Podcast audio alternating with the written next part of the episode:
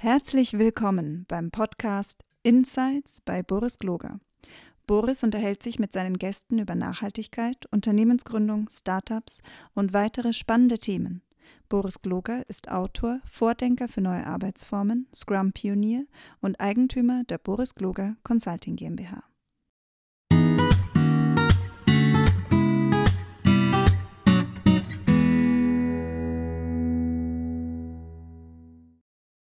Hallo und herzlich willkommen zu meiner kleinen Podcast-Reihe. Ich habe mir wieder den Tim Christian eingeladen von der EWE.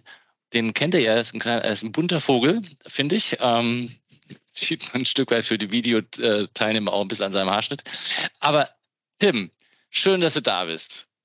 Boris, schön, dass wir wieder in Kontakt sind und äh, jetzt miteinander sprechen können. Äh, wir haben uns in der Zwischenzeit live gesehen. Das war wunderschön und ein tolles Erlebnis, dich auf der Bühne und neben der Bühne und miteinander zu erleben. Und ich freue mich, dass wir jetzt den Gesprächsfaden wieder aufnehmen. Danke. Tim, du hast bis letztes Mal ein bisschen von äh, über Kultur und was es so ist und wie man, wie man Pressesprecher ist und sowas erzählt. Das fand ich ziemlich geil. Lass uns doch heute mal ähm, so dieses andere Thema beleuchten weil du hast ja gerade erwähnt, wir haben uns getroffen auf diesem Agile Coaching Day von der, von der EWE e damals. So lange ist das gar nicht her, glaube ich, acht Wochen oder was, oder, sind es zwölf.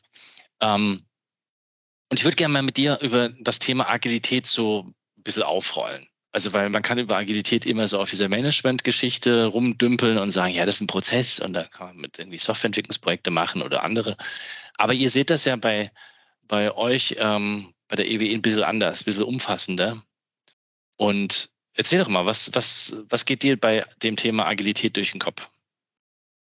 Erstmal, dass wir natürlich wie viele andere auch, auch inspiriert durch euch und die frühe ähm, Begleitung von BTC, der, der Software- und IT-Tochter, die EW hat, ähm, da habt ihr frühe Samen gelegt, dass man auch anders arbeiten kann. Und das hat dann ein Stück weit ausgestrahlt. Also es gibt so eine klassische Geschichte, wie ähm, bei uns Agilität ins Unternehmen reingekommen ist, auch durch eure Hilfe. Und wir sind jetzt gerade dabei, als Konzern auch äh, Agile Coaches weiterzuentwickeln und ähm, auszubilden und in die Organisation zu bringen. Also insoweit etwas, wo man sagt, ja, äh, ein klassischer Weg. Und da, wo wir uns getroffen haben, die Agile Days bei uns, das war eine Veranstaltung, die am Anfang sehr klein war, wo irgendwie eine Handvoll Leute waren. Und jetzt waren das 150, 160 Leute. Also das Thema hat eine, eine unfassbare Konjunktur. Und da waren Leute eben dabei, die einmal Agile Coaches sind oder seit Urzeiten schon an dem Thema dran sind. Und aber auch Leute, die völlig unbeleckt einfach nur geguckt haben, ja, was steckt denn dahinter und was ist denn das? Wenn ich auf meinen Home Turf gucke, auf meine Organisation, in der ich hauptsächlich unterwegs bin, das ist EWE Netz, da ist das Wort Agilität nicht weit verbreitet.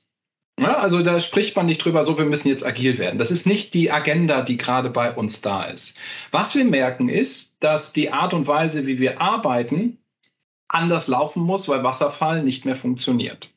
Und es gibt jetzt für uns drei Arten zu arbeiten. Das eine ist klassischer Job, 9 to 5. Ähm, du hast eine, eine, Stelle und da hast du einen Chef oder eine Chefin und die sagt dir, was zu tun ist. Äh, vielleicht arbeitest du auch länger, aber das ist so ein klassisches Modell, wo wir alle wissen, wie es funktioniert.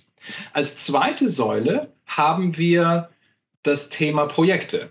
Auch da äh, wissen wir besser oder schlechter, wie das funktioniert. Wir haben einen Auftrag, wir haben eine Projektleitung und dann gibt es da Teilprojekte und dann bist du, wenn es gut läuft, für einen Anteil oder vollständig abgestellt. Wenn es schlecht läuft, machst du deinen Hauptjob zu 100 Prozent, bist noch in zig Projekten nebeneinander mhm. und musst da dann auch irgendwie klarkommen. Das ist äh, dann die schlechte Art von Projektarbeit, ähm, aber das ist, das ist halt auch etwas, wie wir es grundsätzlich kennen. Es gibt eine dritte Art zu arbeiten, die für uns ähm, Initiativenarbeit heißt. Da hast du keinen Chef, da hast du ein Interesse und sagst, Mensch, es müsste doch mal geben.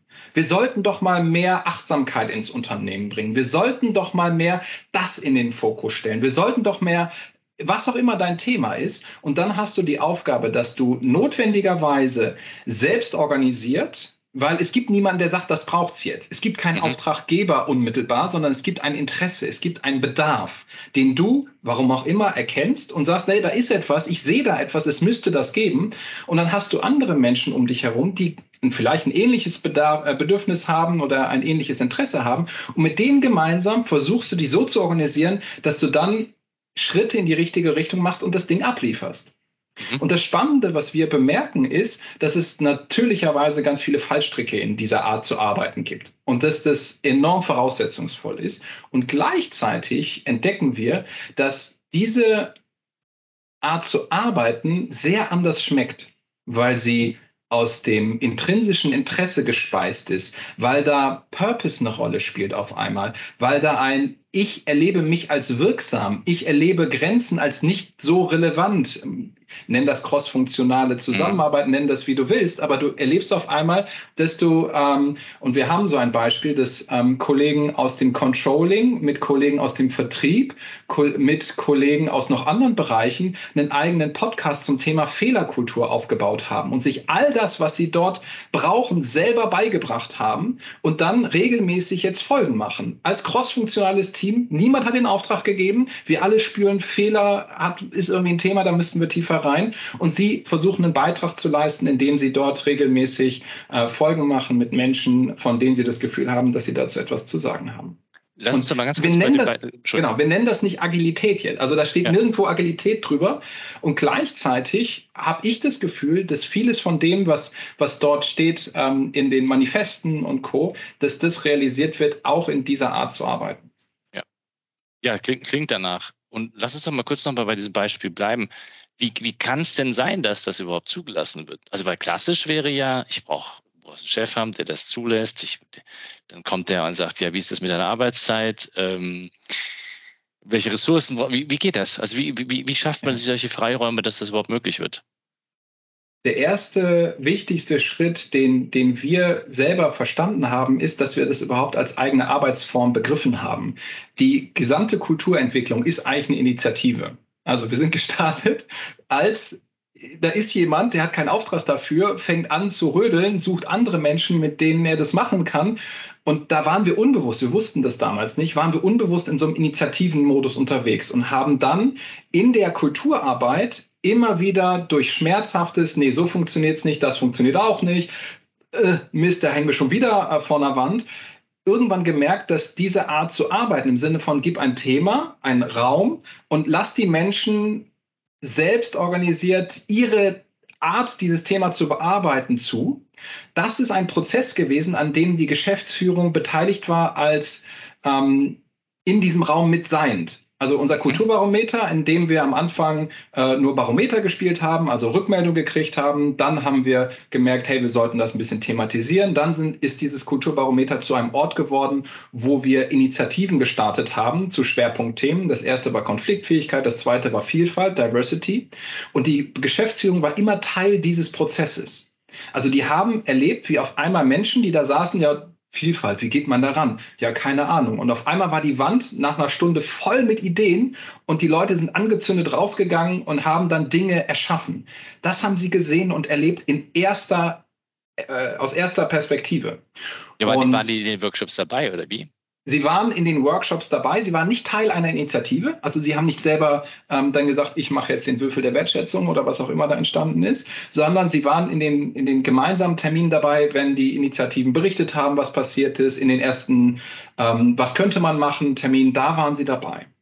Aber die müssen sich doch besonders verhalten haben. Also weil so eine klassische, also jetzt bin ich mal ganz böse, eher, ich sage jetzt mal, ähm, vorurteilsartig geprägt, also tun wir mal so, ja ähm, die, die klassische Führungskraft oder Geschäftsführung oder Vorstände würden ja dann selber Kommentare abgeben und Dinge schon alleine durch ihre Stirnrunzeln kaputt machen. Mhm. Wie haben die mhm. sich verhalten, dass das möglich wurde? Also es ist ein, ein, Lernprozess gewesen, den wir ja gemeinsam gemacht haben. Und das Verhalten, was die Geschäftsführung gezeigt hat, war, äh, war eine Neugier und ein, ich mache da mit und ich bin da mhm. Teil. Und mir ist das wichtig, auch wenn ich nicht alles mitmachen kann in der Umsetzung beispielsweise. Also ein Beispiel, ich bin in diesem Brainstorming-Termin am Anfang, was heißt denn Vielfalt und wie können wir das Ganze untermauern, bin ich dabei und denke mit, ohne dass ich mich dann für eine der Initiativen entscheide und dann in der Tiefe in dieser Initiative mitarbeite. Aber ich begleite das allein durch meine Anwesenheit und ein, ich möchte gerne Augenhöhe, und das war zum Anfang, lernen. Also die, da gab es einen Wunsch, wir möchten hier mehr auf Augenhöhe unterwegs sein, weil die Distanz von ich bin Geschäftsführer und ich komme in einen Raum rein und alle Gespräche erstummen. Das ist ja eine Erfahrung, die viele Geschäftsführende machen. Mhm. Ja, ich komme irgendwie in einen Gesprächskreis dazu und auf einmal mute. Und das, dieses, das wollten sie nicht mehr. Und das war ein ehrliches Anliegen, auch tatsächlich ins Gespräch zu kommen und auf Augenhöhe miteinander zu sein. Und über diesen Wunsch und über dieses immer wieder miteinander lernen, wie das ist. Wir haben jetzt äh, einen Fokustag gehabt. Das ist unsere große Flaggschiffveranstaltung, wo alle Führungskräfte und Menschen mit besonderer Verantwortung in der Organisation zusammenkommen. Gab es besondere Momente, wo dieses, wo wir das gespiegelt gekriegt haben, ein, hey, hier war gar keine Hierarchie im Raum. Und das war so Gänsehaut, so ein, okay, wir arbeiten so lange darauf hin und jetzt ist da etwas für Außenstehende, die Teil, die im Gast waren, spürbar, dass hier die Geschäftsführung nicht die klassische Rolle spielt im Sinne von, ich gehe jetzt nach vorne und ähm, wenn ich was sage, dann muss das auch gemacht werden, sondern wir sind Teil von dem Ganzen. Also da ist eine tatsächlich eine Entwicklung und ein tiefer Wunsch nach Augenhöhe da gewesen. Und da war ein Zurücknehmen ähm, des eigenen, ähm, ich möchte hier präsent sein und ähm, die Kontrolle behalten. Ähm, das war in den Terminen, ähm, die wir gestaltet haben und wo wir gemeinsam unterwegs waren, weniger da. Kannst du einen Erfolgsfaktor benennen? Also ging das klassisch von den Führungskräften aus? Also war, hatten die aus irgendeinem, weiß auch immer welchen Grund, irgendwie eine Eingebung dieses Verhalten drauf oder, oder gab, gab es einen, einen Prozess, den ihr gesteuert habt oder der irgendwo, das muss ja irgendwo begonnen haben. Ja. Weil ich, ich, also du hast erzählt, wir waren mal bei der EWE, also wir sind ja immer noch, aber ähm, das war ja vor zehn Jahren nicht so, also mal ehrlich. Nein, ähm, nein, nein, nein, also, nein, nein, nein. Also der Prozess, ähm, und vielleicht können wir das Kulturbarometer nochmal nehmen als, als, als Beispiel, was da passiert ist. Ähm, wir sind gestartet ähm, in einem großen Projekt, äh, Restrukturierungsprojekt, und wir haben das Gefühl gehabt, äh, so ein Sounding Board macht Sinn, lass uns mal alle reinbringen. Und dann war das, dieses erst, das war die Geburtsstunde von unserer Kulturarbeit. Mhm. Wir haben ein großes Projekt, Restrukturierung, wir holen aus der Organisation Leute zusammen, sitzen da und sprechen darüber, was macht dieses Projekt eigentlich in der Organisation. Mhm. Bisschen Verhalten, Geschäftsführung dabei und bei der Frage, was sind denn die Themen, die auf den Fluren besprochen werden? Was sind denn Tabuthemen? Gab es nicht viele Antworten. Da gab es viel so, mh, hm, ja, können wir, wissen wir auch nicht. Also ein betretenes Schweigen wäre, wäre ähm, noch freundlich formuliert. Und wir sind dann in, in, haben wir gemerkt, ja, es macht doch Sinn, dass wir weitermachen und das nicht nur für dieses Projekt machen, sondern dass wir das für die gesamte Organisation machen. Und die ersten Termine, die wir dort gemacht haben, wo Menschen nominiert worden sind aus der Organisation, zum Teil so ein, okay, äh, du weißt noch nicht, aber äh, Kulturbarometer, du bist es übrigens. Ähm, und das auf dem Weg in die Kantine, ähm, wo, wo Führungskräfte einfach sehr hemsärmlich, wenn man wohlwollend nennt, ähm, dann die Menschen benannt haben, damit sie dann eben stellvertretend für ihre Abteilung ähm, dort eben zu Gast sind. Und dann ging es darum, ja, was sind denn die Themen? Und äh, es stand dann, haben wir ein bisschen, ein bisschen arbeiten lassen, was sind denn die Themen, die euch bewegen? Und es stand einer auf und sagte, äh, ja, meine Gruppe hat mich hier nominiert, äh, mein Name ist.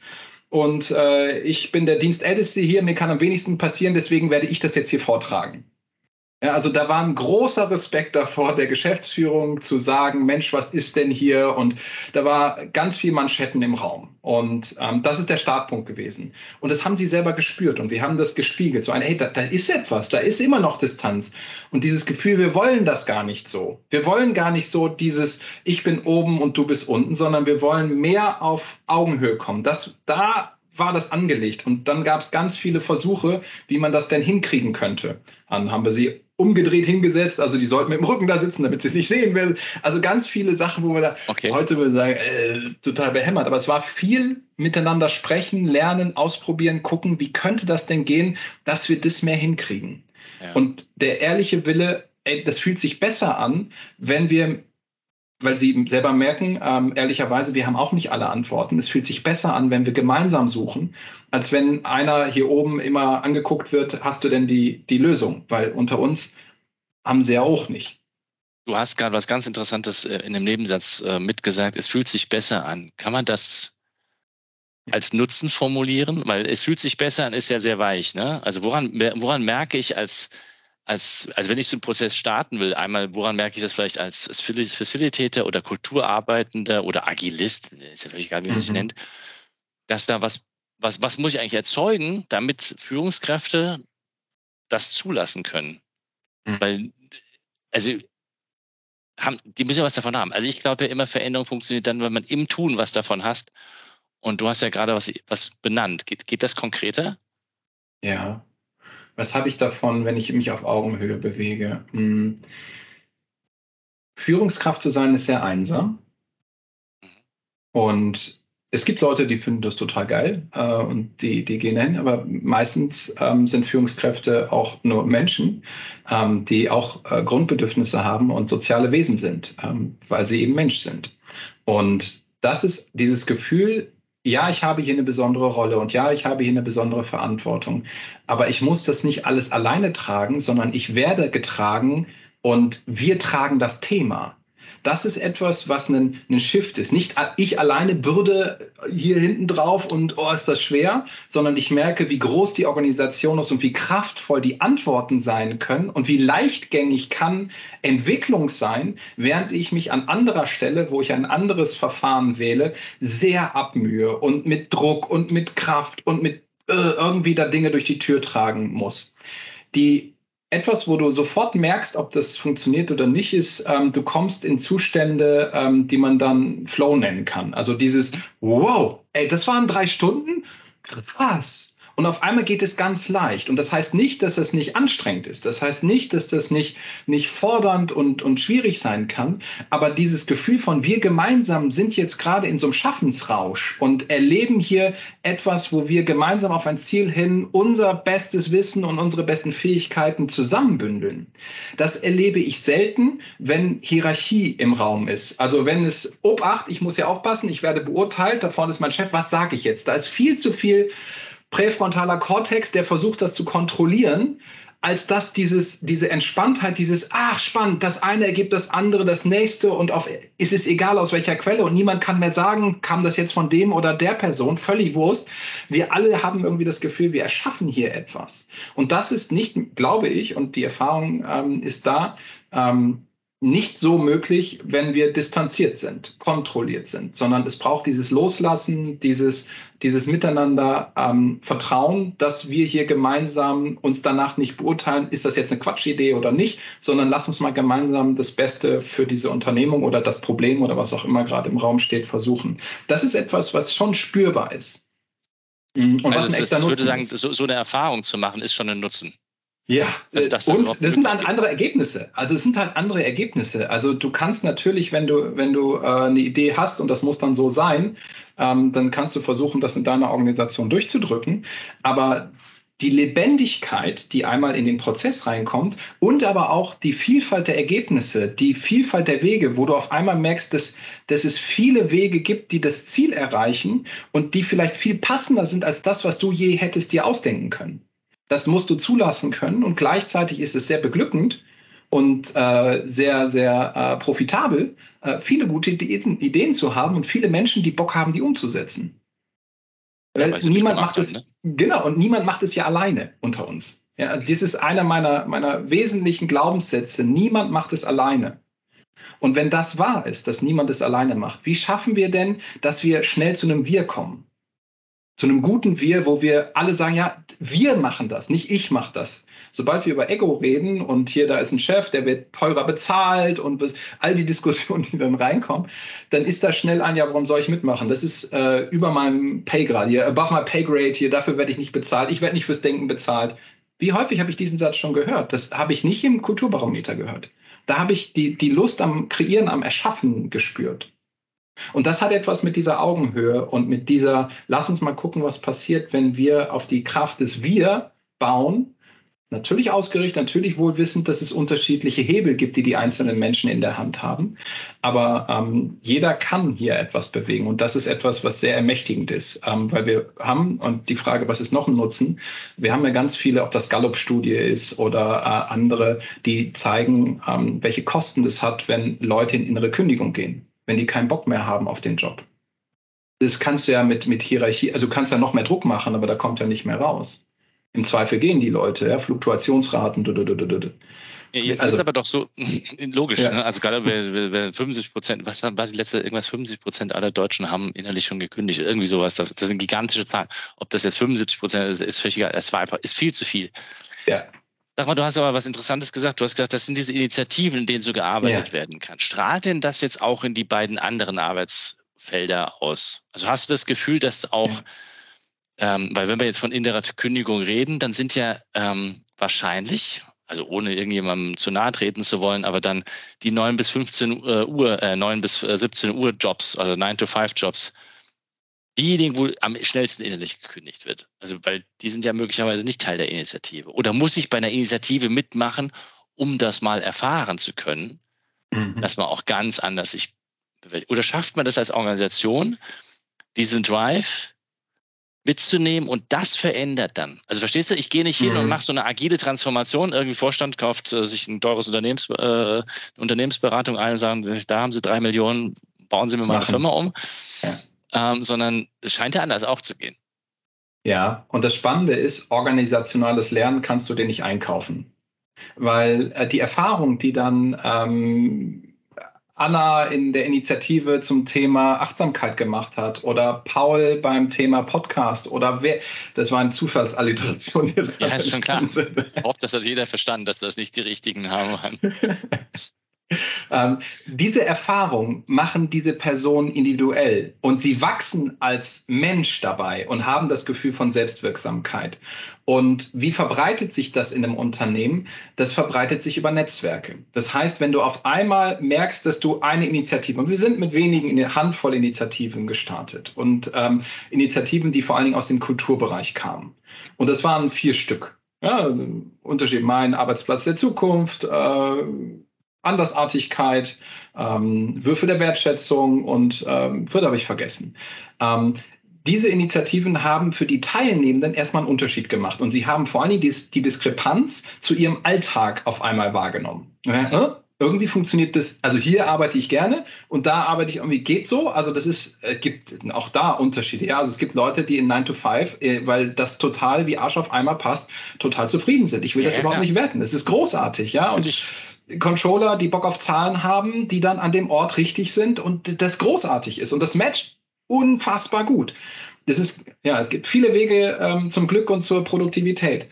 Und gleichzeitig die Frage, wie, wie verbreitet sich das? Wir haben gemerkt, dass wir erstmal mehr gelernt haben, wie Initiativen gut funktionieren und wie sie nicht funktionieren, denn es ist keine Garantie, dass so etwas Erfolg hat. Es gibt viele, viele Hürden, es gibt viele Dinge, woran man scheitern kann. Da können wir gerne gleich drauf gucken. Mhm. Das andere ist, ähm, jetzt hast du eine Initiative erfolgreich gemacht, bist ähm, fertig vielleicht damit, ähm, hast dein Produkt ähm, verteilt und ist alles da. Haken dran. Jetzt, was machst du jetzt? Es kann es ja sein, dass in deinem Team irgendwie gerade was läuft oder was nicht läuft. Und wenn was nicht läuft, könntest du überlegen, ja, wie mache ich denn das jetzt? Es könnte ja sein, dass ich, lass uns mal eine kleine Initiative machen. Wir drei, kommen wir drei zusammen, lassen mal was machen, dass, dass wir hier im Team mehr Spaß haben. Und das passiert gerade. Wir haben Teams, die weil Menschen, die Initiativenerfahrung gemacht haben, dann sagen, hey, es gibt noch einen anderen Modus, wie wir das tun können. Und wir haben ganze Abteilungen, die Initiativen nutzen, nicht nur um das Wellbeing dieser Organisation nach vorne zu bringen, sondern um die konkreten, schwierigen Themen, die sie haben, zu bearbeiten. Denn es gibt eben andere Formen, es ist diese dritte Form zu arbeiten, die sie jetzt erkennen, ah, spannend, das könnte ich auch für mich in meiner Alltags-Challenge, äh, die ich da gerade habe, einsetzen. Und das passiert gerade schleichend. Das ist nicht so Schnipp, Bums, äh, eine Abteilung, zack, das nächste, sondern es ist mehr so ein, okay, da haben wir äh, jetzt ein paar Initiativen ans Laufen gekriegt. Äh, wir hatten welche zum Beispiel zum Thema CO2-Neutralität. Riesenthema, Nachhaltigkeit.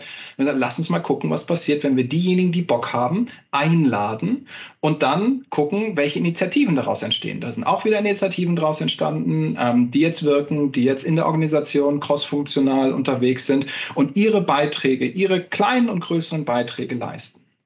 Und so ist dann ein, ein Wachstum entstanden in diese Richtung. Und jetzt ist da zwischendurch ein Plateau, weil gerade die Leute so ausreichend damit zufrieden sind. Und dann, dann gibt es wieder einen Anlass, wo man merkt, ach nee, wir könnten das doch anders machen. Und mit jeder Rutsche, mit jedem Mal, wo Menschen durch diesen Prozess laufen, gibt es mehr Know-how in der Organisation. Und mit diesem mehr Know-how und ein, ach, es ist äh, schwierig, das zu machen, aber auch beglückend und ich weiß, was kommt gibt es dann einfach wesentlich mehr Fähigkeiten, die dann zu mehr Initiativen führen, ähm, die dann zu einer Transformation führen, dass eben dieses andere Arbeiten normaler wird. Sind wir da schon? Nee. Haben wir das Gefühl, dass wir weiter sind als vor fünf Jahren? Ja. Haben wir das Gefühl, dass wir weiter sind als vor zwei Jahren? Auf jeden Fall. Was du ja beschreibst, ist doch die, ist ja einmal die Tatsache, dass wenn, das ist ja ein Glaubenssatz, den ich habe, wenn Menschen mal eine Erfahrung gemacht haben und was gelernt haben und es war nutzvoll, nützlich, werden sie es immer wieder tun. Ja. Es ist wie eine Droge. Also ja. das, unser ja. menschliches Gehirn ist nicht so ja. bescheuert, etwas, das funktioniert, nicht nochmal machen zu wollen. Also es, es, mag dann, es mag dann soziale Zwänge geben, die dich, die dich behindern. Aber wenn du mal begriffen hast, also wenn du es wirklich begriffen hast, nicht so nach dem Motto, geh mal ins Fitnessstudio, Jahres äh, macht Sinn äh, und ne? aber wenn du wirklich mal begriffen hast, dich anders zu bewegen oder anders zu ernähren oder anders Sport zu treiben oder auch anders mit Leuten oder mit deinen Kindern umzugehen, du machst das einfach weiter, weil das da mag es da noch Muster geben, die dich ein bisschen behindern, aber am Ende des Tages es wird sich durchsetzen, wenn du dran bleibst. Ja. Nicht stark von der, und so, so scheint so hört sich das nämlich gerade auch an in eurer Organisation. Es, wenn eine genügende Anzahl von Menschen angefangen haben, ja. zu verstehen, es könnte sinnvoll sein und ja. es ist sinnvoll für sie gewesen, werden sie nicht aufhören. Die hören nicht mehr auf. Weil es einfach, also aus so vielen Gründen sinnvoll ist. Für sie selbst, weil sie das Gefühl von Selbstwirksamkeit haben. Für ihr Umfeld, weil sie das Gefühl haben, ich kann das hier gestalten und ich habe dann Erfolge, die ich dann nutzen kann, um wieder besser zu arbeiten. Für die Organisation, weil Probleme, die ansonsten schwierig anzugehen sind und nicht zu verordnen sind, angegangen werden mit einem Drive, der in anderen Projekten und in anderen Arten häufig nicht zu finden ist. Nochmal, wann, wann hast du denn Grit? Wann hast du denn Ausdauer? Wann hast du denn den Bock über den Schmerz? Schmerz zu gehen. Denn unter uns Schmerz und Entwicklung, das ist ja immer zusammen. Also du kannst ja keine Entwicklung, die ernsthaft ist, ohne äh, Rückschläge, ohne Ablehnung, ohne äh, Leute, die das doof finden, machen. Das funktioniert ja nicht. Und deswegen brauchst du dieses Interesse, diesen, diesen Bock, dieses, ob, das, ob du das Sinn, Purpose, Interesse nennst, dieses, hey, ich habe intrinsisch, da ist etwas für mich. Und sobald dieses Interesse größer ist als der Schmerz, gewinnt das Interesse und du machst weiter. Wenn der Sinn und das Interesse kleiner ist als der Schmerz, naja, dann gewinnt halt der Schmerz und du machst es klugerweise nicht. Und so kalkulieren ja, wir ja permanent. Und ähm, deswegen ist da so eine, eine für manche von außen betrachtet geheimnisvolle Kraft, äh, die dann Leute dann dazu bringt, nochmal weiterzumachen. Und es also es geht ja nicht darum, da, da mehr, mehr, mehr auszubeuten oder so, ja, sondern es geht darum, die Probleme, die diese Organisation hat, substanziell anzugehen und Beiträge zu leisten, dass diese Organisation auch in Zukunft antwortfähig bleibt. Und die Frage ist, auf welchem Weg geht das am besten? Und, die, und, und ich glaube, die Lösung kann ja nicht innerhalb der Organisation liegen in ihren existierenden Mustern. Also das ja. ist ja das Verrückte, du musst ja ausbrechen. Ja. Also du musst ja. ja Möglichkeiten schaffen, was Neues zu erleben, zu erfahren und wenn es auf eine Konferenz fahren ist oder sonst irgendwas, um herauszufinden, dass da noch mehr ist, weil nur sonst also ich habe nie, nie diese, an dieses geglaubt, das Know-how ist alles in der Organisation selber drin. Das kann nicht sein, weil die Organisation selbst würde ja anders agieren, wenn sie es könnte. Also es ja. muss ein anderer Mechanismus entstehen, der, der dann mögliche Freiheitsgrade erzeugt. Absolut. Und die Erklärung, die wir für uns jetzt vor kurzem gefunden haben, und das ist gar nicht so lang her, von einem ähm, Jahr ungefähr, war, ähm, es gibt ein Muster, das das erklärt, weshalb das auch notwendigerweise so sein muss. Und das ist die Evolution. Das Spannende ist, dass Evolution ja nicht nur die biologische Vielfalt erklären kann mit sehr einfachen Prinzipien, sondern das Gleiche gilt auch für soziale Entwicklung. David Sloan Wilson ist ähm, der Forscher, von dem ich das äh, gelernt habe. Der hat einen Vortrag beim Dalai Lama gehalten. Warum auch immer habe ich den gesehen. Und er hat dann von den Experimenten berichtet, die zeigen, dass es eben nicht nur eine, eine biologische Erklärungswelt ist oder Modell ist, sondern es funktioniert auch in sozialen Bereichen. Und das ist sehr, sehr, sehr spannend, weil es eine sehr elegante Theorie ist, die mit drei Prinzipien auskommt. Und das Prinzip, auf das du jetzt gerade ähm, zurückgreifst oder was du gerade nach, nach oben hebst, ist Variation. Du musst, wenn du Entwicklung verstehen willst, Variation reinbringen. Und wie bringst du Variation rein? Ja, indem du einen Podcast hörst, indem du ein Buch liest, indem du woanders hinfährst, indem du auf eine Konferenz gehst, indem du was auch immer machst, um etwas anders zu machen. Manchmal wird das forciert durch dein Umfeld, weil das, was du bisher gemacht hast, geht nicht mehr. Nimm mhm. die ähm, Pandemie, die hat Begrüßungsarten äh, verändert. Ja? Also wie begrüßt man sich? Ja? Handschlag ist irgendwie, war irgendwie nicht mehr. Was macht man dann? Ja? Testet man hier mit Ellbogen und und äh, ich glaube, also Fistbump hat sich bei uns jetzt, jetzt durchgesetzt, soweit es geht. Und häufig mhm. wissen die Leute nicht, machen wir, machen wir jetzt Fistbump oder und das ist so ein Xing Shang Chong, was da jetzt gerade häufig entsteht. ähm, da merkt man, das hat sich noch nicht ganz durchgesetzt, das Muster. Ja? Ähm, aber das ist Variation. Manchmal forciert, manchmal bewusst, manchmal unbewusst, ähm, weil irgendjemand irgendwie was anders macht und hups, da habe ich das Rad erfunden. Ja, ich wusste auch nicht, wie mir geschah. Ja, irgendwie habe ich da so lange rumgeklöppelt, bis das so war. Und das hat dann irgendwie funktioniert. Und das, die zwei anderen Prinzipien sind äh, Selektion und Reproduktion. Also wenn du es bewusst gestalten willst, und das ist das Spannende, du kannst es nicht kontrollieren, aber du kannst es bewusst gestalten. Und dazu brauchst du eine Klarheit, was du eigentlich willst. Was ist deine Idee was ist dein Kern, um den du deine Kultur bauen willst. Dann hast du ein Selektionskriterium, aus dem du aus den ganzen Variationen, die da permanent passieren, auswählen kannst und zwar bewusst und sagst, okay, das passt zu uns und unserer Entwicklung. Und dann darfst du dir überlegen, wie schaffst du es, dass das, was an Variation da ist und ihr alle für gut befunden habt, dass sich das möglichst reproduziert, bis es dann wieder variiert wird und ihr auf einer neuen Stufe seid. Das Spannende ist, es ist eigentlich super simpel. Und gleichzeitig erklärt es für uns gerade dieses komplexe Zusammenspiel und weshalb man das eben nicht kontrollieren kann. Du kannst es nicht machen, aber du kannst es gestalten. Faszinierende Idee, die biologische Evolution auf soziale Phänomene, äh, auf soziale Organisationen äh, ähm, äh, zu adaptieren. Ich meine, Luhmann hat ja selber bei der Biologie angefangen, sich die Autopoiesis ja bei der, bei der Zelle abgeschaut. Aber die, die gleichzeitig ja trotzdem eine faszinierende ähm, Geschichte, du sagst, wenn ich selektiere, dann muss irgendeiner wissen, wo er hin will. Mhm. Oder, oder zumindest eine Vermutung oder eine Hypothese haben, dass dieser Selektions-, also so wie der, der Mendel, der halt sagt, keine Ahnung, seine Bohnen gezählt hat und er, ich will irgendwas erreichen, also Größe, yeah. Geschmack oder sonst irgendwas. Ja? Yeah. Also auf irgendwas muss er ja selektieren. Ja. Und ich glaube, wenn das, äh, also je länger ich darüber nachdenke, desto wichtiger wäre ja dann eine Führungskraft, die sehr klar darüber ist, was sind die entsprechenden Selektionskriterien dann. Absolut. Also was ist die Idee, die wir oder ich in diesem Unternehmen ähm, für jetzt und die Zukunft habe? Also diese Art von Visionsarbeit im Sinne von, was ist für diese Organisation möglich? Diese Identitätsarbeit, nenn es Purpose-Arbeit, nenn es Wertearbeit, das nicht auf dieser Blabla-Ebene. Also dieses, wir, wir machen da was für eine Tasse oder für irgendwas zum Aufhängen, äh, das hilft keinem. Aber ja. Eine ehrliche und wirkliche Idee davon, was ist das, was wir hier gemeinsam machen? Weshalb sind wir hier? Wozu sind wir da? Was ist unser Beitrag, den wir in dieser Welt leisten? Und wo wollen wir in den nächsten Jahren hin? Egal, welche Quelle du da anzapfst, du brauchst eine Idee. Wenn du keine hast, dann ist es halt, äh, das funktioniert auch.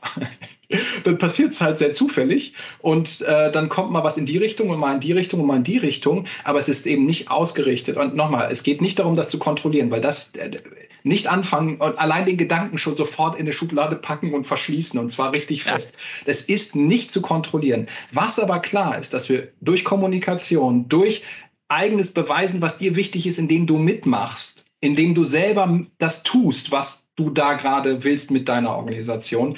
Dadurch kannst du beweisen, dass das eben kein Blabla, sondern ernst gemeint ist. Und da braucht es, wenn wir da ähm, Lalu, egal wen wir nehmen, da braucht es immer noch Menschen, die eine besondere Verantwortung für diese Organisation haben. Wenn die diese Idee nicht haben, dann müssen sie es zumindest zulassen und dürfen nicht reingrätschen. Aber die Kraft entfaltest du dann, wenn alle gemeinsam eine Idee davon haben, weshalb sie hier sind. Und das ist nicht ein, I, I Sir, wir tun alle das. Ja. Es ist kein Roboter-Ding, sondern es ja. ist eine Klarheit, was ist der Kern, um den wir uns hier drehen. Das ist das, was wir in der agilen Welt ja immer das Commitment genannt haben, was ja Leute nie verstanden haben, ähm, dass es gar nicht darum geht, eine Leistungsbeschreibung mit einem Blutlicht zu unterschreiben und zu sagen, ich werde das liefern, sondern am Ende des Tages ging es immer darum, ich habe wirklich verstanden, worum es dem PO auf der ja. untersten Stufe geht. Und ich will damit, das nannte sich immer Mutual Agreement. Ne? Und ich fand dieses Wort Mutual Agreement viel geiler als Commitment zu sagen, ah, wir haben wirklich miteinander verstanden, worum es hier geht. Und ich kann da mitmachen oder ich kann es lassen. Also ja. ich kann agreeen, ne? also ich kann ja. zustimmen und sagen, will ich, das ist dann das Commitment. Und das ist nichts, was ähm, ich glaube sogar, äh, fällt mir gerade auf, ich glaube sogar, das könnte man den Corps und den US Marines und, und allen äh, Sondereinheiten auch unterschreiben. Die sind dann zwar befehlsmäßig, oder hier die Freiwillige Feuerwehr bei mir die Ecke, ja, die machen dann, was der Kommandant sagt in der Sekunde. Ja. Aber da geht es ja nicht darum, ich bin hierarchiegläubig, weil der das jetzt gesagt hat, sondern wir wissen alle, wir müssen den Brand löschen und wir wissen auch, diese Organisationsform hat sich bewährt. Wir machen jetzt einfach mit, ja. weil wir uns darauf geeinigt haben weil ich in Resonanz gehe mit genau diesem Kern. Und das ist ein Geheimnis, was viele Menschen nicht verstanden haben. Es braucht beide Seiten. Es braucht die Organisation, die Freiwillige Feuerwehr, die Green Berets, die wer auch immer, die wissen, weshalb sie da sind. Und es braucht jeden Einzelnen, der die Hausaufgaben gemacht hat und gesagt, ich weiß, wozu ich hier bin. Und dann können die beide in Resonanz treten und können sagen, check, das ist meine Organisation, ich bin gerne in der Freiwilligen Feuerwehr, ich leiste hier meinen gesellschaftlichen Beitrag, was auch immer.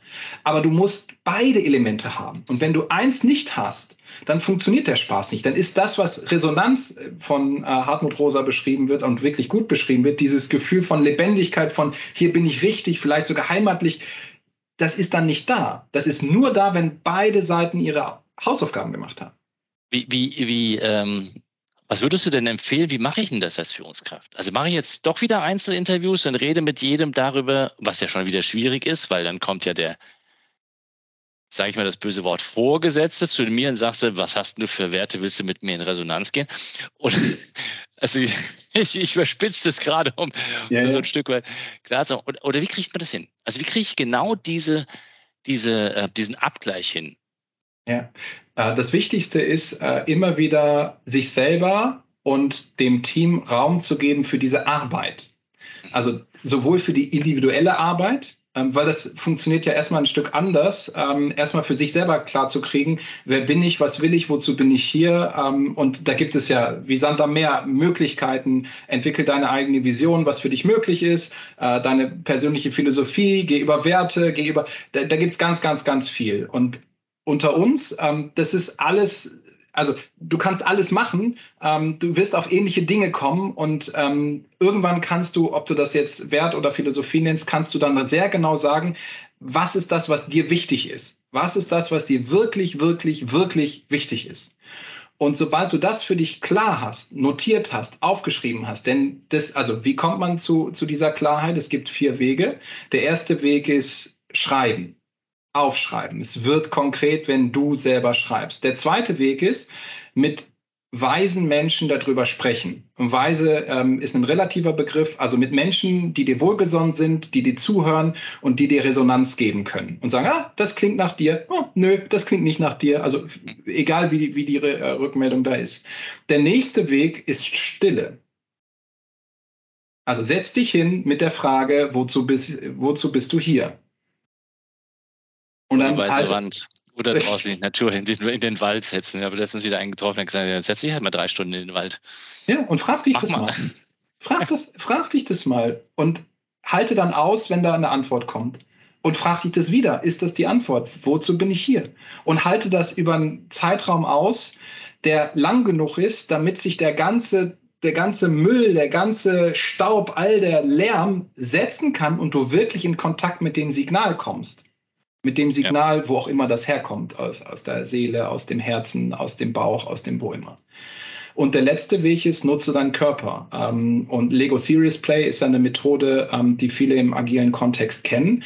Ähm, es ist eine andere Intelligenz, die dort Ausdruck den Dingen verleiht, die dir wichtig sind, als dein Kopf wenn du mit dem Körper arbeitest. Und du musst jetzt nichts töpfern, du musst es nicht tanzen, ähm, du kannst Lego Serious Play machen, aber gleichzeitig sind das die vier Wege. Ähm, es gibt manchmal noch einen fünften, den wir sagen, ja, du kannst dich intellektuell versuchen, damit zu beschäftigen, was heißt Purpose und wie funktioniert denn das.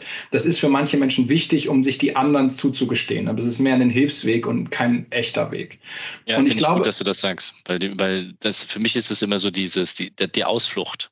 Also ich denke ja. drüber nach, anstatt die Arbeit zu machen, weil alle drei, vier, vier Bereiche, die du gerade gesagt hast, das ist ja Arbeit. Also auch wenn ja. ich Serious Play mache und glaube, das ist Lego-Spielen, ähm, äh, dann mache ich die Arbeit. Also ich ja. mache es, ich tue. Ich, ne, ich habe ja früher immer gesagt, thinking, uh, doing as a way of thinking. Ja. Schreiben ist Arbeit und sich mit weisen Menschen unterhalten ist Arbeit und sich auch in den Bau, in, auf dem Baum oder in den Wald oder was weiß ich, beim, beim Bikepacking alleine, also da darfst du nicht mit anderen fahren, ja. irgendwie zehn Tage lang durch den Busch zu, zu bewegen, das ist was anderes. Und ich glaube, dass das der Startpunkt ist, ähm, wenn, wenn wir individuell die Arbeit gemacht haben. Und aus dieser informierten, und das ist, muss nie fertig sein, sondern es darf immer auch gut genug für jetzt sein. Also ich beschäftige mich immer wieder selber mit dem Thema. Ich hatte jetzt in der Sommerpause ähm, wieder Zeit, mich mit meinem Purpose auseinanderzusetzen, weil ich eine Situation hatte, wo ich das Gefühl hatte, okay, das Level ist durchgespielt. Ich bin hier fertig. Irgendwie, was, was kommt jetzt? Und das hat sich sehr kratzig angefühlt. Das war sehr orientierungslos. Das war sehr keine Ahnung, ist es das jetzt, was kommt als nächstes ähm, und eine sehr, sehr große Suchbewegung. Und da habe ich mir genau diese Zeit des Nichtstuns, des Hinsetzens und mein Hauptweg ist Schreiben. Ich habe immer ein Buch dabei, wo ich ähm, dann mir Notizen mache, wo ich das, was ich immer schon, immer wieder gemacht habe, diese, diese Bewegung ist immer wieder da und ich muss das immer wieder für mich aktualisieren und gucken, ist es denn das? Ist das wirklich mein Purpose? Wie passt das mit dem all dem anderen zusammen, meinem Umfeld zusammen, mit der Familie zusammen und und und und und? Was tue ich denn dafür? All diese, diese Puzzlestücke muss ich immer wieder aktualisieren. Äh, ich muss das so. Ich habe das Gefühl, dass das bei vielen Menschen notwendig ist, weil das Leben sich äh, ja weiterentwickelt und die Aufgaben, ja. die wir im Leben haben, ja auch sich weiterentwickeln. Wenn ich am Ende meines Lebens stehe, ähm, habe ich andere Aufgaben, als wenn ich am Anfang meiner Karriere stehe. Und deswegen lohnt diese Beschäftigung immer wieder. Der nächste Schritt dann ist, wenn die individuelle Arbeit zumindest begonnen ist und der Sinn davon und die Anstrengung gesehen wird, dann können wir gemeinsam als Team auch drauf gucken und ob das jetzt ähm, Team Canvases sind oder ähm, Organisationsreflexionen, äh, wer sind wir, was machen wir, Purpose Quest, was auch immer, dann können wir gucken, was als Team ist denn unser Daseinszweck, unser Beitrag, unsere Art, das, das zu tun. Und eine Art, wie wir das machen, ähm, und wie wir es schon gemacht haben, ist, ähm, dass wir einen Organisationscanvas für uns entwickelt haben, wo diese Art von Fragen draufstehen. Äh, wer, wer ist hier Teil? Was sind unsere Ressourcen? Und äh, was ist der Kern? Was sind unsere Werte? Wie arbeiten wir? Für wen machen wir das? Äh, und dergleichen. Und dann haben wir in einem Team auch in einem Leitungsteam ähm, zusammengesessen und haben gesagt, so, jetzt macht jeder das für seine Abteilung. Und der Centerleiter hatte das für Center gemacht. Und jeder hat dann vorgestellt, so, das ist mein Blick auf meine Abteilung. Und der, der Chef hat dann eben für, für das Center das vorgestellt. Und gesagt, gut, jetzt haben wir alle unsere Bilder. Es kommt alles weg. Und jetzt machen wir gemeinsam einen neuen für uns. Sodass die Stimme des Chefs in dem Moment im Raum war und gleichzeitig in der Neuformulierung alle anderen genauso gleichberechtigt auf Augenhöhe mitgearbeitet haben, um dieses Wer sind wir eigentlich zu ringen. Und es ist ein Ring. Und es ist immer wieder ein, ah, nee, das passt jetzt nicht mehr. Ah, nee, da sind wir noch nicht. Mm, wer, wer ist. Ja, happy welcome. Und dann darf man wieder in eine Rollenreflexion und in was auch immer da noch drauf ist, ähm, dann einsteigen. Aber über dieses Verfahren kann man, glaube ich, ähm, so ein bisschen mehr Klarheit reinbringen und die Möglichkeit für Resonanz ähm, erhöhen. Ja, es ist in Wirklichkeit die erste Stufe äh, vom Takma, oder nee, das ist, du versuchst, man versucht eigentlich dieses, das Takma-Modell schneller abzuarbeiten. Ne? Dass man sagt, ich komme zusammen, ich versuche herauszufinden, wer ich bin und wirklich so eine Identität miteinander zu herzustellen, anstatt das über Jahre hinzuziehen, beim, was weiß ich, über den, die eine Firmenfeier und die nächste und das nächste Projekt und hier gibt es man, das versucht man halt zu beschleunigen. Und in den bewussten Prozess. Das ist das Spannende, weil ähm, eine Erkenntnis, die wir haben, wir machen ja permanent Kultur. 100 Prozent unserer Zeit machen wir Kultur. Unbewusst. Und der Trick ist, also, weil wir entweder Dinge neu reinbringen oder bewusst das Alte machen oder die Geschichte weitergeben, die ich gerade gehört habe. Hast du gehört schon, der Chef hat. Ja. All das ist ja, daraus besteht ja Kultur, aus Netzwerken, aus Geschichten, aus Struktur. All das, entweder reproduzieren wir das oder wir verändern das. Der Trick ist, das bewusst zu machen. Und das braucht genau diese Arbeit. Das ist dann ähm, die, die, der, der Schub, der dich dann schneller durchbringt wenn du die Arbeit investierst. Und das ist dann der Spaß, das bewusst mitgestalten zu können. Und es ist immer Co-Kreation. Es ist nie Kreation alleine, ich sitze da und mache das, sondern es ist immer, immer, immer Co-Kreation und immer ein gemeinsames Erschaffen. Weil selbst wenn der Chef sagt, so, ich will das so, ja, so. Du musst mir mal erzählen, so. du. ich will was. Ich ja, ja, von wegen. Haha. ähm, ich glaube, da wird auch, was spannenderweise ist die Zuschreibung der Organisation über das, was Chefs machen können, fast ja. größer als das, was wirklich geht. Das ist total das ist spannend. Das ist total spannend. Also die Strategievermutung und die, die, die Mächtigkeitsvermutung, was da zu bewegen, wie viel Hebel tatsächlich da oben liegen würden und das tatsächliche, wenn man dann über die Schulter schaut und mit den Kollegen durch die Tage geht und überlegt, was machen sie denn und was, was haben sie vor und, und wie wirksam ist es, da gibt es eine Diskrepanz. Ja, ja, ja das brauchst du definitiv. Du hast vorhin noch in, äh, in einem Halbsatz erwähnt, welche, und das finde ich immer wichtig, dass man, jetzt hat, haben wir so ein bisschen den Weg beschrieben, was ja. gehen könnte. Du hast aber vorhin auch noch mal kurz gesagt, es gibt Hürden, ja. also Rotblocks, in die man hineinknallen kann. Jo. Also kannst du ein, zwei noch so zum Abschluss äh, erwähnen, die euch vielleicht passiert sind? Ja, klar. Ähm, ein Klassiker ist dass wir ähm, so in der, in der ersten Euphorie uns einander, aneinander freuen ähm, und sagen, hey, wie cool, auch Agilität, ja, ich auch, Mensch, äh, das ist ja schön und, und dann lass mal austauschen. Ja, wir tauschen uns aus und dann tauscht man sich aus und ja, du, hey, Agilität, voll geil und, und so. Und beim dritten Mal ähm, hat man sich dann gefreut, dass man sich hat und dann geht es irgendwie nicht weiter und dann äh, werden die Termine spärlicher und irgendwann abgesagt und dann gibt es das nicht mehr. Und diese Keimzelle von, wir freuen uns aneinander, wir haben gemeinsames Interesse. Das ist wichtig und das ist die erste Phase. Aber die nächste Phase ist, jetzt lass uns mal gucken, aus dieser Begeisterung, das ist ein Thema oder da ist etwas, was ist die eine? Und das ist sehr schwer. Was ist die eine Sache, die wir jetzt mit der gemeinsamen Energie hier als erstes ins Leben bringen wollen? Und ist das ein Podcast? Ist das ein, ein äh, Mindful Lunch? Ist das äh, ein, was auch immer das ist? Ist das ein Aufkleber, den wir gemeinsam kreieren wollen und den wir überall verteilen wollen, damit das Bewusstsein sich, sich weiterentwickelt? Von mini klein bis, bis riesengroß. Was ist die eine Sache, die wir jetzt tackeln wollen? Das ist etwas, wo viele scheitern. Das erleben wir immer wieder, immer wieder, immer wieder. Eine zweite Sache ist, ähm, du brauchst einen nächsten Termin.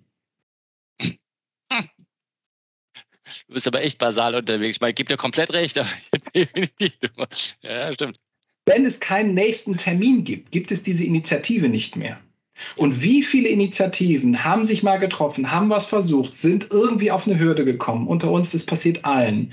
Und dann irgendwann hatte irgendjemand keinen Bock mehr oder ein irgendwie, ach, ich weiß auch nicht, und dann schlurrt es und dann fällt ein Termin aus und dann gibt es keinen zweiten und dann gibt es irgendwann gibt's gar keinen Termin mehr und dann ist all das, was an Energie da war, weg. Und es ist so trivial. Aber es ist so ein Killer im Alltag, wenn es niemanden gibt, der den nächsten Termin einstellt dann gibt es diese Initiative nicht mehr. Und es ist so einfach und es ist so schwer. Weil es immer das nächste. Hält, weil, weil, so ein blöder Regeltermin darf es nicht sein, sondern es muss einer sagen, selbst wenn man sich mal, also wir arbeiten jetzt auch gerade mit einer Organisation zusammen und versuchen zu schauen, ob wir was zusammen auf die Beine stellen. Ja, da kann es mal sein, dass alle im Urlaub sind, das muss aber, es muss den nächsten Termin geben und es muss eine erste Initiative geben, ja. Also ja. und das ist genau das, was du gerade beschreibst. Also jetzt gab es mal kennenlernen und jetzt haben wir gesagt, jetzt müssen wir was machen. Also wir müssen jetzt, wir müssen jetzt mal was miteinander machen. Und wenn es noch so trivial ist, ja. wir machen jetzt was miteinander und nur dann funktioniert es. Da bin ich fest von überzeugt. Und es ist so, so unscheinbar, aber es ist etwas, was im Alltag viele Leute rauskatapultiert. Und etwas, ähm, ich glaube, es braucht ein starkes Ich, ein starkes Du und ein starkes Wir. Was meine ich damit? Es braucht Menschen, die so etwas, du hast gerade gesagt, halten, die so etwas starten und die so etwas, weil sie Interesse haben, weil, warum auch immer, keine Ahnung. Und es sind ähm, nicht immer diejenigen, die so, hey, es, es geht nicht um Ego. Es geht nicht um, hey, ich bin stark, sondern es geht um Menschen, die stark genug sind, dieses Thema auch gegen Widerstände weiterzutreiben, das Thema zu halten, den nächsten Termin einzustellen. Wenn es das nicht gibt, gibt es die Initiative nicht. Und das ist der Startpunkt und das ist der Endpunkt von der Initiative. Ein starkes Ich. Das starke Du meint die Augenhöhe. Wir brauchen Beziehung. Wir müssen einander vertrauen können. Und dafür braucht es auch diese innere Arbeit, auch ein Wer bist du, was interessiert dich, was kannst du, wenn wir schnell darin sind, die Hoffnungen und die einzigartigen Fähigkeiten unseres Nebenmanns, unserer Nebenfrau zu erkennen, dann haben wir eine gute Chance, dass wir, wenn es darauf ankommt, diese Fähigkeiten auch nutzen können. Denn es kann sein, dass das Problem zu deiner Lösung direkt neben dir sitzt und du weißt es gar nicht. weil du nie gefragt hast, weil du nie, nie geguckt hast, dass da vielleicht tatsächlich eine Lösung ist. Und das Letzte, das wir, Schreibt auf, weshalb ihr das macht, was euch verbindet, was ihr bewegen wollt. Wer ist das Wir? Wie groß kannst du dein Wir denken, ähm, was da unterwegs ist? Denn unter uns haben wir gerade schon, niemand macht es allein. Und je mehr Menschen mitmachen können, manchmal brauchst du nur zwei Leute oder drei Leute, aber je mehr Menschen mitmachen können, desto mehr hast du eine Wahrscheinlichkeit, dass aus einer Person die gesamte Organisation wird. Und es ist immer eine Person, mit der es anfängt. Und dann kann es sein, dass es die ganze Organisation wird. Deshalb weiß niemand, ob das klappt. Aber es kann sein. Und das ist ein geiles Gefühl. Ich, Abschluss, ich würde das gerne mal ein bisschen stressen, weil du gesagt hast, es braucht immer einen, äh, bei dem es anfängt. Und ich finde ja. das einen ganz wichtigen Satz, weil wir äh, gerade auch in der agilen Szene, wir denken ja immer nur in Teams. Also wir, wir haben so diese schon fast die Verklärung des Teams gegenüber der Einzelperson. Äh, jetzt äh, bestehen Organisationen zwar aus Teams beziehungsweise aus, ein, aus einer Gruppe oder aus vielen Menschen und die kommen und die Organisation selber ist ja gar nicht mehr die Menschen. Aber gleichzeitig braucht es spannenderweise trotzdem diese eine Person, die was will. Und das ist ganz komisch. Das ist irgendwie so eine, so eine Ambivalenz, die kriegt man auch, glaube ich, ähm, theoretisch sehr schwer gefasst. Da gibt es nur ganz wenige Leute, die das versuchen, das mal aufzuräumen. Ich habe noch keinen getroffen, der es wirklich gut kann. Aber es ist so, glaube ich. Man braucht beides. Ich habe eine, eine, äh, einen Aspekt, den ich, den ich vielleicht zu dem Puzzle ähm, und äh, das ist ein schwieriges, komplexes Puzzle, ähm, aber ich habe vielleicht einen Anteil, ähm, den, ich, den ich beitragen kann. Und zwar ist es so, dass egoistische Personen altruistische Personen outperformen. Also wenn du dich um dich kümmerst und sagst, hey, bam, ich hier, äh, dann performst du immer besser altruistische Teams outperformen egoistische Teams auch. Und zwar immer. Sobald die, diese Idee davon da ist, dass wir hier gemeinsam etwas machen, dass wir hier kooperieren, sind wir als Team immer besser als diejenigen, die auf der Ego-Karte unterwegs sind.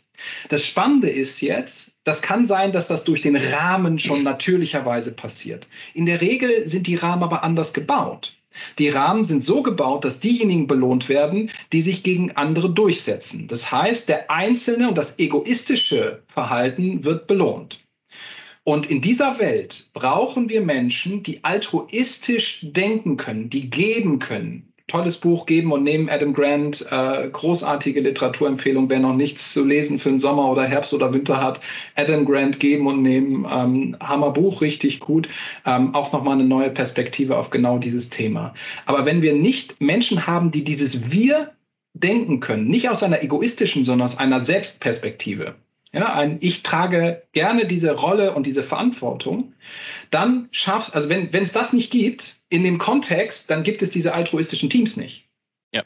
Das heißt, du brauchst ein starkes Ich, damit es ein starkes Wir gibt. Und das ist eben kein Ego, sondern es ist ein Selbst, was dort spricht. Vielleicht ist das ein 5 Cent ähm, Punkt. In, in diese Diskussion. Das waren 10 Cent, das war nicht nur 5 Cent, danke. Tim, super. Ich danke dir sehr für deine äh, wundervollen äh, ähm, Erklärungen, die mir selber wieder sehr viel gebracht haben. Ich habe ständig ist bei mir äh, im Hirn gerattert, was ich damit selber wieder anfangen kann. Ich hoffe, euch hat es auch gefallen, ähm, das Zuhören. Und ich freue mich auf den nächsten Podcast. Und den machen wir garantiert spätestens im halben Jahr. Falls du noch Lust hast, Tim. Yippie, yay, Boris, vielen, vielen Dank. Ähm, du hältst den Raum für so viele Menschen, ähm, dass das Thema nicht weg gehen kann. Und du schaffst Raum, dass so viele Menschen diese echte Erfahrung machen können, was es bedeutet, selbst organisiert, denn es agil, wie auch immer crossfunktional zusammenzuarbeiten. Ich glaube, dass wir eine gesellschaftliche Verantwortung haben, dass es immer mehr Menschen gibt, die genau das können. Vielen, vielen Dank für deinen Beitrag, den du und ihr als Organisation da leistest, bei uns und bei du. anderen. Dankeschön. Jetzt werde ich rot. Tausend Dank. Vielen Dank. Bis zum nächsten Mal, mein lieber Tim. Bis denn. Ciao, Boris. Diese und weitere Podcast-Folgen findest du auf Spotify, Apple Podcasts, YouTube und natürlich auf der Website www.insights bei borisgloger.com. Boris Gloger Consulting ist deine agile Strategieberatung. Besuch uns auf der Website www.borisgloger.com.